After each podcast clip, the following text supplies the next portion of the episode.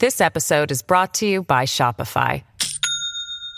Do you have a point of sale system you can trust, or is it a real POS? You need Shopify for retail. From accepting payments to managing inventory, Shopify POS has everything you need to sell in person. Go to shopify.com slash system, all lowercase, to take your retail business to the next level today. That's shopify.com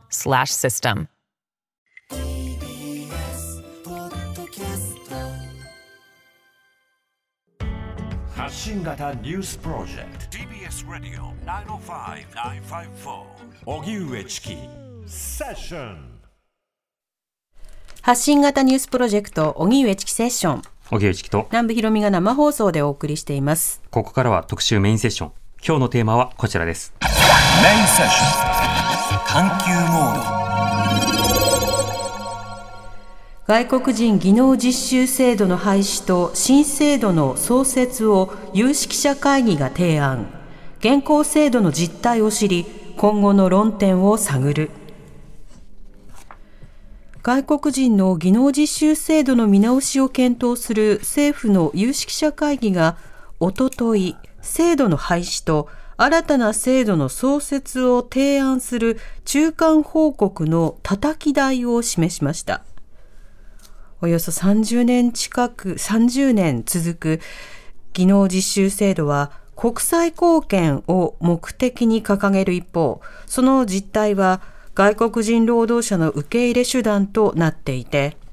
暴行や賃金未払いなどの人権問題や実習生の失踪が後を絶ちません。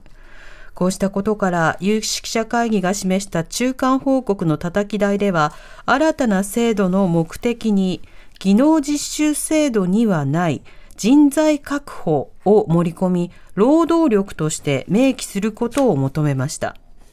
また実習先とのミスマッチを防ぐために同じ業種内で受け入れ先の転籍をしやすくし技能実習の問題点の改善を図るとしています。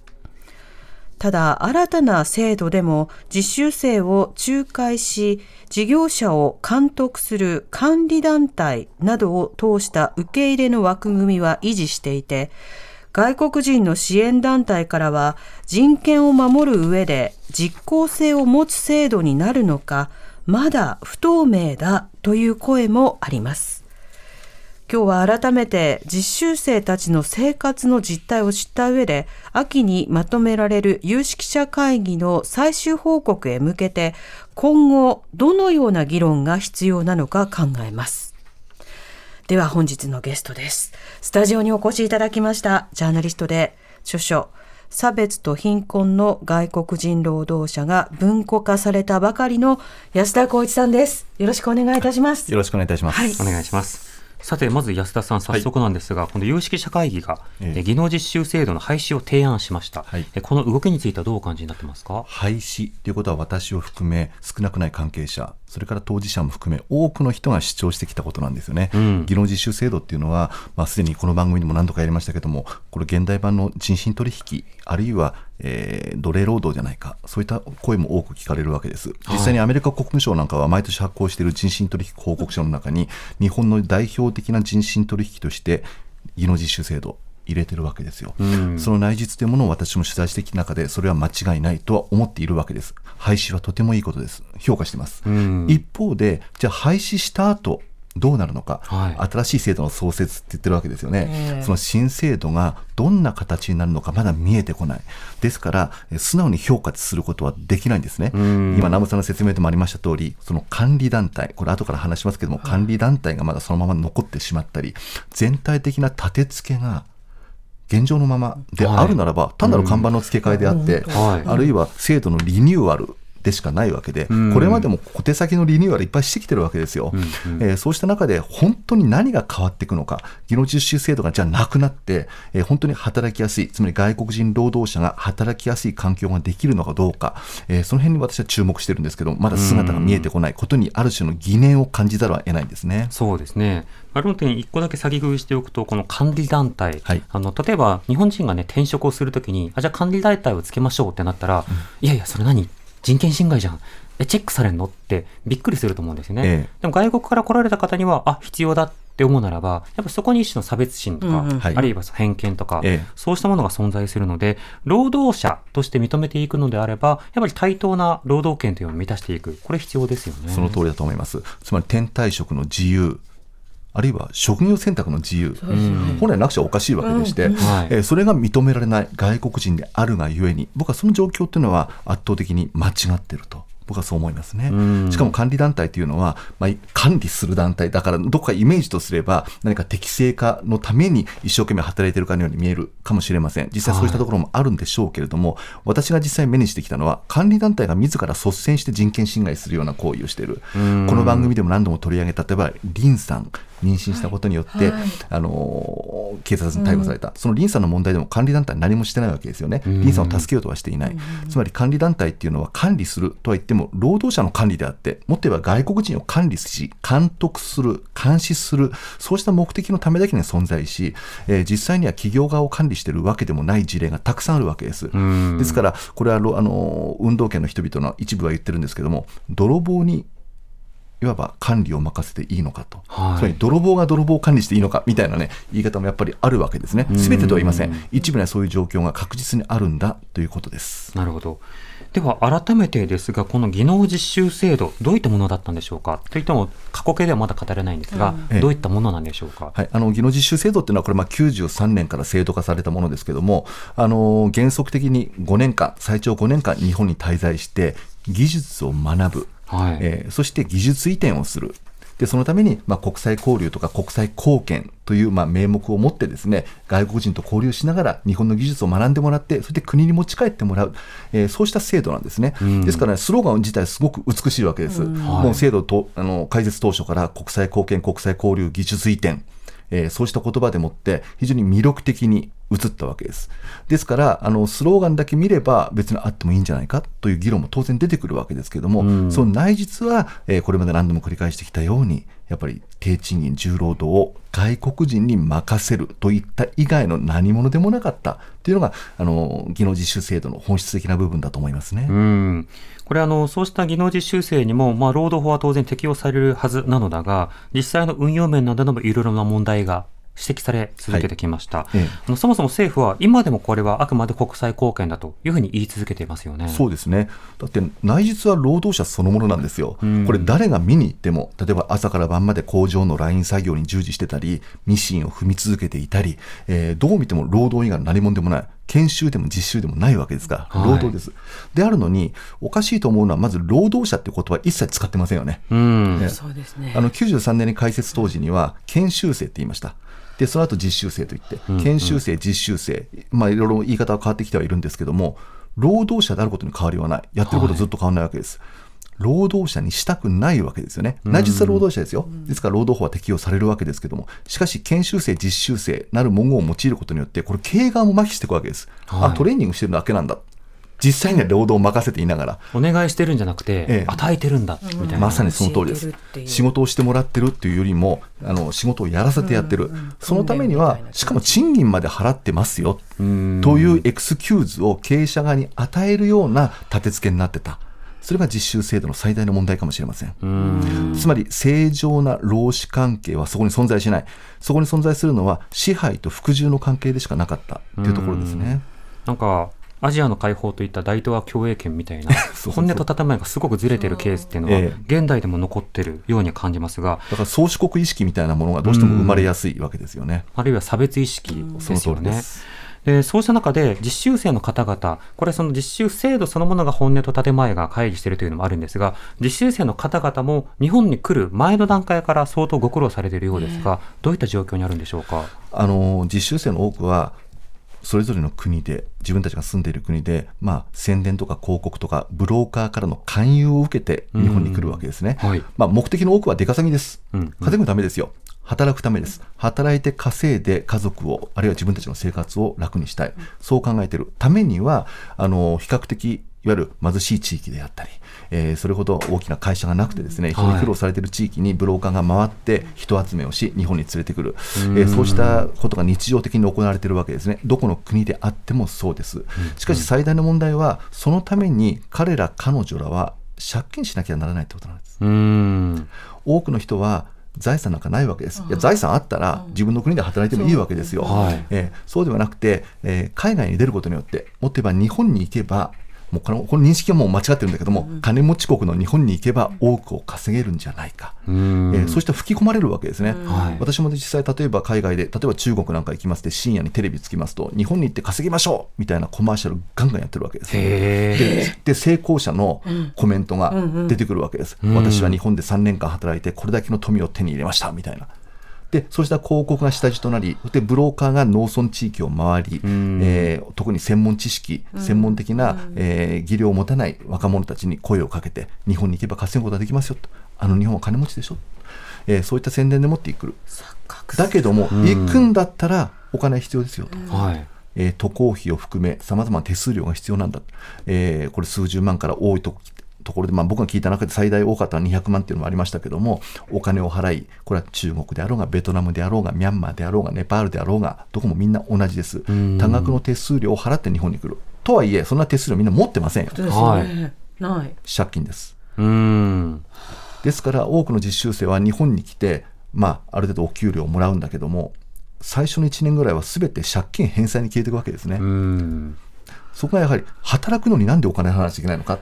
ていうことなわけです。こうした変則的な働き方、働かせ方が許されているのも技能実習制度であり、そして多くの借金を抱えて、そして日本に来る。いや、もちろん返済できて金持ちになれるんだったらいいですよ。ところがそうはいかないっていうところがまた技能実習生の落とし穴でもあったということですね。日本の構造から見ると、それはやっぱり日本に来る前の前借金のようなものであって、はいええ仮にブローカーなどから借金していると言っても、それは日本のいろいろな雇用主のところにやってくるための借金なので、ええ構造的には相当人道が侵害されているいや、本当その通りですね。だ経営者にとってみると、そんなの知らねえよって話に、まあ、言えるわけですよ。んね、あのその給与を上げてんだから、それが借金返済に給与が、生活費に給与が知ったこっちゃないわけで、とにかく働けって規定の給与を払う、いや、規定どころか、えー労働法に違反するような、最賃に違反するような、えー給与形態だったりすることもあったわけですね。うんこれまず、例えばテレビ CM を打つとか、あるいはブローカーが各地を回るっていうことは、まあそれだけブローカーやあるいは宣伝会社も儲かってるということですか？そういうことです。ブローカーはそれだけで飯を食ってるわけですから。はいえ例えばベトナムにしろ、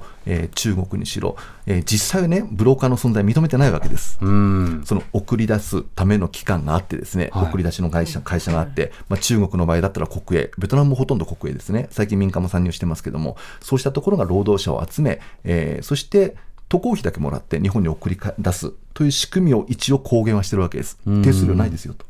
ところが、実習生一人一人の話聞いてみると、いや、その100万払ったとかな、数十万払ったって話はゴロゴロ転がってくる。というか、払わない人に見たことない。ねじゃあどういうことかっていうと、直接その送り出すための会社なり機関なりに募集されるわけではなくて、必ず間にブローカーが介在してるわけです。はい。えで、それは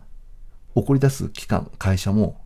承知の上でやってるわけです。うんつまりアウトリーチする人でいないわけですから。なるほど。えこれが本当に例えば日本に行って儲かりましょうっていうことだったら、ブローカーが働きに来るはずなんですよね。まさにその通りねそうじゃなくて、リクルーティングしてるということは、はいその環境の問題なども知りながらも、送っていけば送るほど、まあ、マージンを取れるっていう構造にあるわけですか。はいうん。そのマージンの一部が、えーまあ、これも僕も一部確認しましたけども、賄賂として、そうした送り出す側に回っていったりとかっていう、うんまあ、変な循環の仕方をしてるわけですよね。なるほど。うんこれちなみに日本に来られる方々、あの、例えばいろんな工場とか、あるいは商店で働く方々いらっしゃいますよね。日本語が堪能の方も多いですが、どうやって学習されて来られたり、あるいはどうやって日本に来てから学習されたりするんでしょうか？基本的にね、日本語達者な人ってほとんどいないです。あ、そうですか。ええ技能実習生は、うんただあの、事前に最低限の日本語学習の機会は持たされます、えーベトナムでも中国でもつ、つまり技能実習生となるための学校みたいなものが用意されたりする。はい。えーでそこで半年とか、まあ、短ければ数ヶ月、えー日本語を学び、それから、えー技能、ある程度最低限の技能を学ぶ、えーそして日本に送り出されてくるんですが、えー片言の日本語しか覚えてないですよ。であとは日本に来て、国際交流、国際貢献という名目があるんだから、その中で学んで、やりながら。やりながらと。ところが実際に日本語を学ぶ暇な時間ないです、実うー際に。ん、そっかそっか。ええ朝から商店などでコミュニケーションしている方は、確かにそこで必要最低限の言葉を覚えているかもしれないが、ずっと工場で、しかも交流の機会がなくて、えで、いろんな国から来た方々と、もう缶詰状態で働かされてってなると、学習機会はない。ないですね。しかもその焦点とかっておっしゃった、その焦点とか、ほま今ほとんど技能実習の雇用先としてはないですから、んほとんどがあの工場ですよ。んうんいわゆる生産現場です。そそうした工場で働いている限り、つまり流れ作業、単純労働ですから、えー会話をする機会もほとんどないし、ん。それから経営者との間も必要最低限の言葉のやり取りしかない、経営者、それでいいと思ってるんです、なんで我々が彼らに日本語を教えなくちゃならないのかって思ってますから、はい。えーつまり労働してくれればいいんだと、そういう形で、まさにだから、チキさんも最初におっしゃった通り、国際貢献とか国際交流って何だったのって話なわけです。こんなもの真面目にやってる企業は、多分ほとんどないと思いますよ。うん。うん。せいぜい夏祭りの一時期に、き無理やり浴衣着せて、盆踊りの輪に加えさせるぐらいが関の山であって、あえーで着物着ていいよね、浴衣かっこいいよね、可愛いよねみたいな形で、でもうもう無理やり盆踊りを踊らされてですね、それで地域交流とかって言って、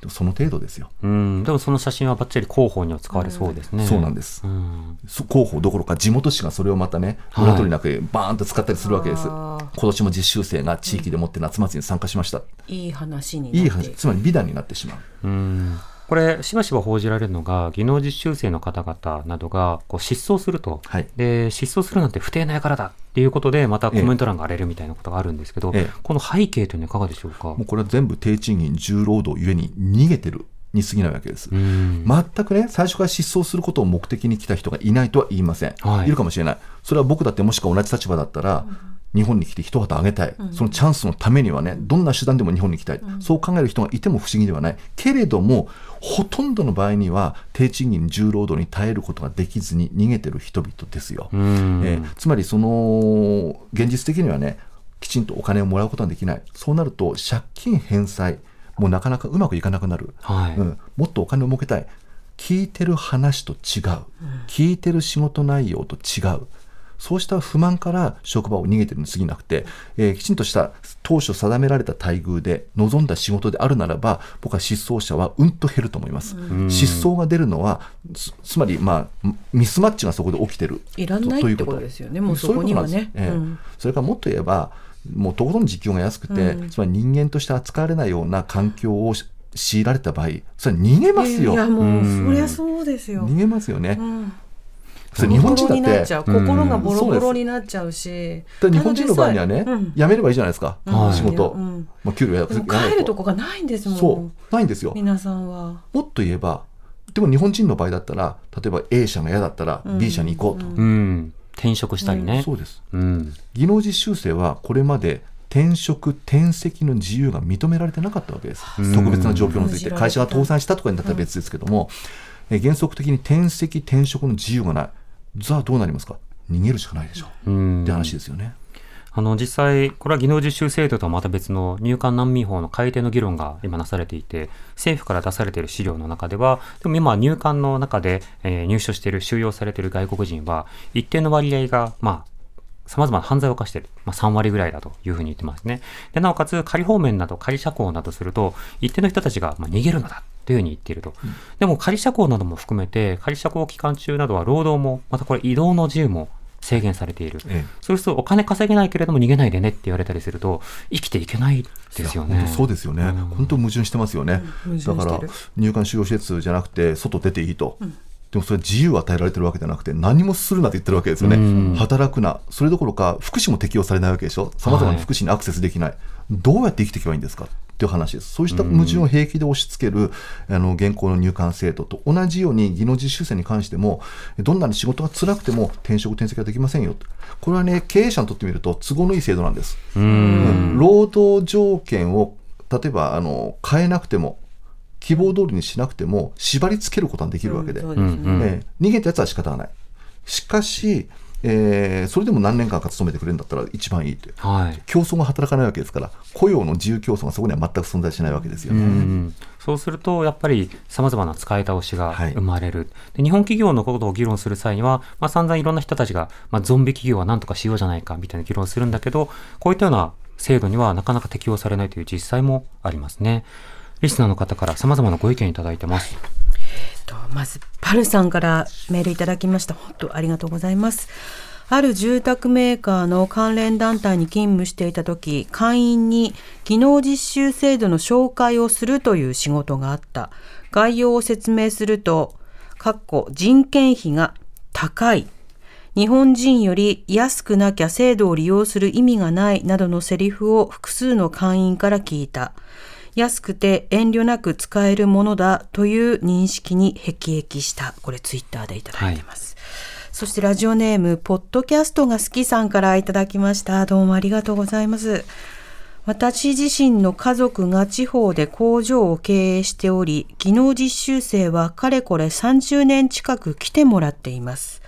開始当初から問題が多い制度であることは明確で、近隣の雇用主の多くが給料をちゃんと払わない、もろもろの経費と称して給料から多くの金額を天引きしてしまう。果てには経営者のセクハラなど、いろいろな問題を見聞きすることが多かったです。にもかかわらず、この制度がこんなにも長く続いたことに驚きますし、それには政治の歪んだ部分を感じます。そういう不正を働く雇用主は確かに数多くいるのは事実ですが、しかしきちんとした待遇、支払いを提供してきた雇用主もいて、にもかかわらず技能実習制度を使っているというだけでブラック扱いされるような風潮もあります。また実習生側にも多くの問題があり、雇用主は日々悩んでいるケースも多いです。例えば提供している量の使い方が荒い、電気代、水道代が極端に高い、水道管を詰まらせるなど、あるいは技能実習生を狙った同国出身者の移民がいろいろけしかけたり、かどわかしたり、しまいには連れ出して失踪ということも多いようです。しかし、そもそもこれほど問題をはらんだ技能実習制度がなぜここまで続いたかといえば、何とかして人件費を抑えねばならない雇用主側の事情があります。それは儲けたいというよりも物価が上がらない、つまり価格に転嫁できない中で、なんとか原価を下げようとする発注者からのプレッシャーに応えなければならないからです。これは外国人技能実習生に限ったことではありませんが、いろいろなものが安価に購入できるということは、どこかに過度なしわ寄せがいっており、そのしわ寄せは弱い方へ、弱い方へと向かっていきます。物が安く手に入ることに対して、それが人権問題につながっていることを私たちはしっかり理解するべきなのではないでしょうかといただいています。はい。その他いろんな方からもメールいただいています。安田さん、ここまでいかがでしょうか？あの今の最後のね、ええあの南部さんお呼びになっはいた最後の部分なんですけども、経営者の方も苦しんでるんですよ。みんながみんなね鬼のように外国人を酷使するために存在するような人ばかりじゃない。そうでしょうね。いい人もいれば悪い人もいるっていうだけの話、しかし人間の感覚を麻痺させてしまうっていうことに関して言うならば技能実習制度は多くの人に変な麻薬を与えてるのは事実なわけです、低賃金でそして安く使い勝手がいい。つまり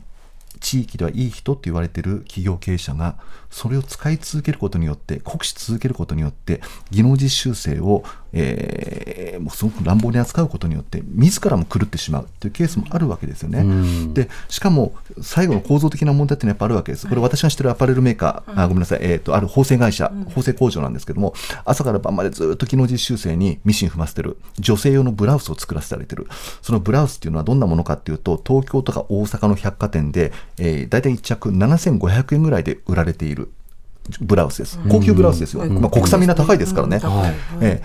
ところがねその会社では1枚のブラウスをパターンから起こして縫い上げるまでに1枚1時間かかるわけです。うん。一人の手を使って1時間かかる。1時間かけて、えーどれだけの手数料が入ってくるのか。7500円のブラウスの。700円なんです。うん。パターンから起こしてですか？そうですよ。1時間で。1時間で。もっダーッととかかるのに。えーバーってミシンでやってねから起こしたら。うん。で、それで700円しか入ってこないんですよ。はい。で、その、それだとね、そもそも最賃がその地域も今900何十円なわけだけども、最賃にも満たない。最低賃金以下。そうです。外まあ家族でもって赤字覚悟でやってきた、えーずっとそれやってきたんです。ある時ね、アパレルメーカーに言ったんですって、直接会う機会があったから、はいはいなんとかしてほしいと。こんな手数料じゃ私たち食っていけませんって、これも20年以上前の話らしいんですがね。そしたらアパレルメーカーの担当者はこう言ったんですって、選択肢2つありますよと。1つは、あなた方ね、借金してでもいいから、海外に工場を作ってくださいと。バングラデシュもパキスタンでもいい、地価が安くて人件費も安いところに工場を作って、そこで経営すればいいじゃないですかと。それとてもじゃない、そんなことができるんであれば、ん。ええもう特になんか違う点があったろうし、ええ。簡単に工場を移転するったって数千万、どころか億の話ですよね、はい。そんな金持ってない、じゃあもう一つの選択肢を教えてほしい。とお願いしたら、アパレルメーカーはこう言ったそうです。廃業したらどうですかと。うーん。今ある中古のミシンをどこかの国に売れば少しくらいお金が入ってくるかもしれないと。それでもって次の仕事考えましょうと。もう今日本国内で法制業難しいんだからって。ん本当絶望したそうですよ。ええで、絶望した時にブローカーが来るわけです。で、外国人雇用しませんかと。実習生をと。いや、実習生雇用、外国人である誰であろうが雇用なんかできないと。そしたらブローカーはこういうわけです。1時間に700円の利益しかないのであれば、1時間300円で働かせることもできるこう人を雇えばいいじゃないですか。実習生それですよ。そういった形で付け入ってくるわけです。不況業種に。はい。ですから、経営者もまた苦しんでる。しかも実習生を雇用している企業っていうのは多くが中小零細企業ですよ。吹けば飛ぶような、えーそうした最も弱いところにさらに最も弱い人々を押し付けるっていうのはこの制度の最大の問題点だと僕は思ってます。うん今の話にはその全体のマクロ経済の状況がまだ20年前非常にこう悪くてえそうした中でどの企業も非常にこう苦しい中でより搾取、より低賃金というものを模索をしていった。でもその結果どうなったかというと、この社会全体がこう停滞していったり、不当な労働を強いられるのが日本人も含めて当たり前になっていたという状況がありましたよね。そうですね。で他方であのいろいろなその問題をじゃあ改善していこうとなった時にやっぱり価格に転嫁できてなおかつ賃上げできる状況を作りましょうという今がある、これを外国人労働者などにもしっかりと賃上げという格好で、まあ、提供できるような状況というのは必要だと思うんですね。その時にまず一つが、まあ、労働者として対等に扱うということ、ええ。そしてしかし一方で労働者として迎える際には日本人を雇用する以外のさまざまな文化的な摩擦というのは当然生じうるだろうと。これはいろんな例えば団地とかあの自治体とかでも生じていることだがそれはこれまで話し合いとかコミュニケーションによって解決してきた歴史があるわけですよね。えとなった時には雇用主にはあのどちらかが悪いということではなくて相互の歩み寄りの機会を作っていくということも今後必要だと思いますがここはいかがでしょうか？全くその通りですね。その文化的な差異、えーそれに関しては話し合うことによって、もっと言えばお互いを知ることによって解決できることっていろいろあるわけです。先ほどトイレを詰まらせてしまう云々って話してましたけども、はいこれは別に習慣がね、えーきちんと、あるいは日本のシステムであったり、設備であったり、そうしたものが理解できれば、すぐなくなりますよ。よく団地なんかでも、チキさんもおっしゃったように、ゴミのトラブルっていっぱいありましたよね。はい今ほとんどないです。外国人集中地域でゴミのトラブルって私聞いたことない最近は。でそれなぜかというと、知ったからです。ね。ええいつゴミを出せばいいのか、出してはいけないのか、それを知ったからです、知ることによって、お互いの制度やお互いの生活習慣を理解し、そしてすり合わせることによって、せ生活習慣でいくらでも改善できる、でも改善できないところあるわけです、あるいは歩み寄っても理解できない部分っていうのはあっても仕方がない、それは仕方ない、仕方ないんだが、しかし、日本の法制度にのっとった労働条件が確保され、そしてなおかつ相手が労働力ではなくて労働者なんだ、つまり人間なんだっていうことが自覚できなければ、僕はどれだけ制度面で折り合いがついても最終的な部分ではすれ違ってしまうと思うわけですね。これも50年以上前に移民制度を語る上で語ることのできない作家がいるんですけども、はいマックス・フィリッシュっていうスイスの作家ですよ。この人はもう50年以上も前にこんなことをおっしゃってるわけですね。我々は労働力を呼んだつもりだったが、やってきたのは労働者だったと。うん。つまりそういうことだと思うわけです、私たちは労働力のために技能実習制度を用いて日本の経済の中の歯車の中に入れてるわけだけどもしかしその歯車に参加するのは人間ですよ、うん。私たちの何ら変わりのない人間であり家族の生活や社会の中で自分がきちんと仕事をしたいと考えている人間なわけです。それにきちんと応じた私たち社会の環境が整っているのかどうかっていうところもまず問われなくちゃいけない。そのように思いますね。そうですね。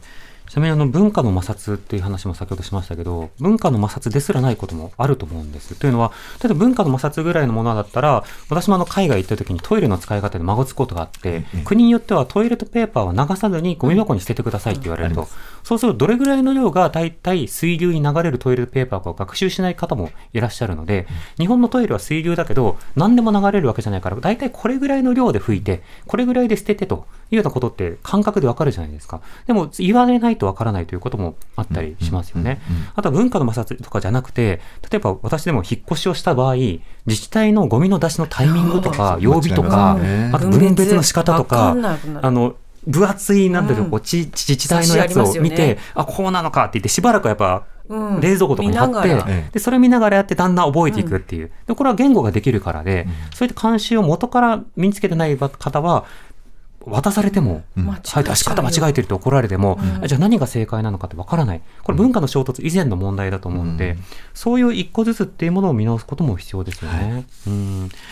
その外国人技能実習制度、まあ、本当にいろんな搾取などを生んできたということですけれども、いろんな問題が指摘され続けてきたのになぜ残ったのか、複数の方が疑問を挙げてます。これはいかがでしょうか？結局なぜじゃあ技能実習生を雇用してるのか、うん。安いからですよ。うん。賃金が。安くて済むから。それからもう一つは人材不足である。そこの穴埋めとしてぜひとも人が必要な企業っていくらでもあるわけです。地方中小零細企業で、もっと言えば日本人の若い人が敬遠するようなところに技能実習生が集中してるわけですね、うん。人がいない。なおかつ確保したとしても満足な賃金を払うことができない。そうするとその会社はどうなるのか。潰れるしかないわけです。うん。それを防ぐために安くて使い勝手の良い労働者を必要としてた。技能実習生なわけですそれが、えー制度はそのために存在したと言っても過言ではないと思います、うん。でもっと言えばそこに実習生という名目を当てはめることによって、はい。つまり経営者の、えー裁量を権限をより強化できる仕組みになっているわけですね、つまり労働者としての権利あるんですよ、はい。内実が労働者であれば労働者の権利が認められるというのが日本の労働法ですから。しかしあたかも実習生というこの文言を用いることによってその労働者性を非常に希釈希薄させている、えーそうしたところがある。経営者にとっても使いやすい制度だということですね。うんまた労働者という言葉でもなかなか今多くの市民がね連帯とか共感とかしにくくなっているようなところあると思います。若い人が会社苦しいよって言ってもそんな問題をやめればいいじゃんっていう心ない言葉を向けるようなことがありますが実習生という言葉の使い分けによってさらなる分断、ええ。要は自分たちとは違うような仕方の人なんだから仕方がないよねっていう攻撃を生みやすいような状況というのもあったりしますよね。はいでは、この技能実習制度、さらにどういった問題があり、どういった改善が必要なのか、ご時代に伺っていきたいと思います。皆さんも、こういった改善必要だというご意見などあれば、メール、ツイッターお待ちしております。TBS Radio 荻上チキセッション TBS Radio 905-954 This episode is brought to you by Shopify. Do you have a point of sale system you can trust, or is it a real POS? You need Shopify for retail. From accepting payments to managing inventory, Shopify POS has everything you need to sell in person. Go to shopify.com slash system, all lowercase, to take your retail business to the next level today. That's shopify.com slash system. 時刻は5時になりました。荻上チキセッション今日の特集メインセッションは 外国人技能実習制度の廃止と新制度の創設を有識者会議が提案現行制度の実態を知り今後の論点を探るジャーナリスト安田光一さんとお送りしています引き続きよろしくお願はい、いします、よろしくお願いいたしおます。願いします。では、様々な問題点、把握してきましたけれども、改善のためにはどうすればいいのか、リスナーの方からメールいただいております。はい。ラジオネームパーチェさん、いつもありがとうございます。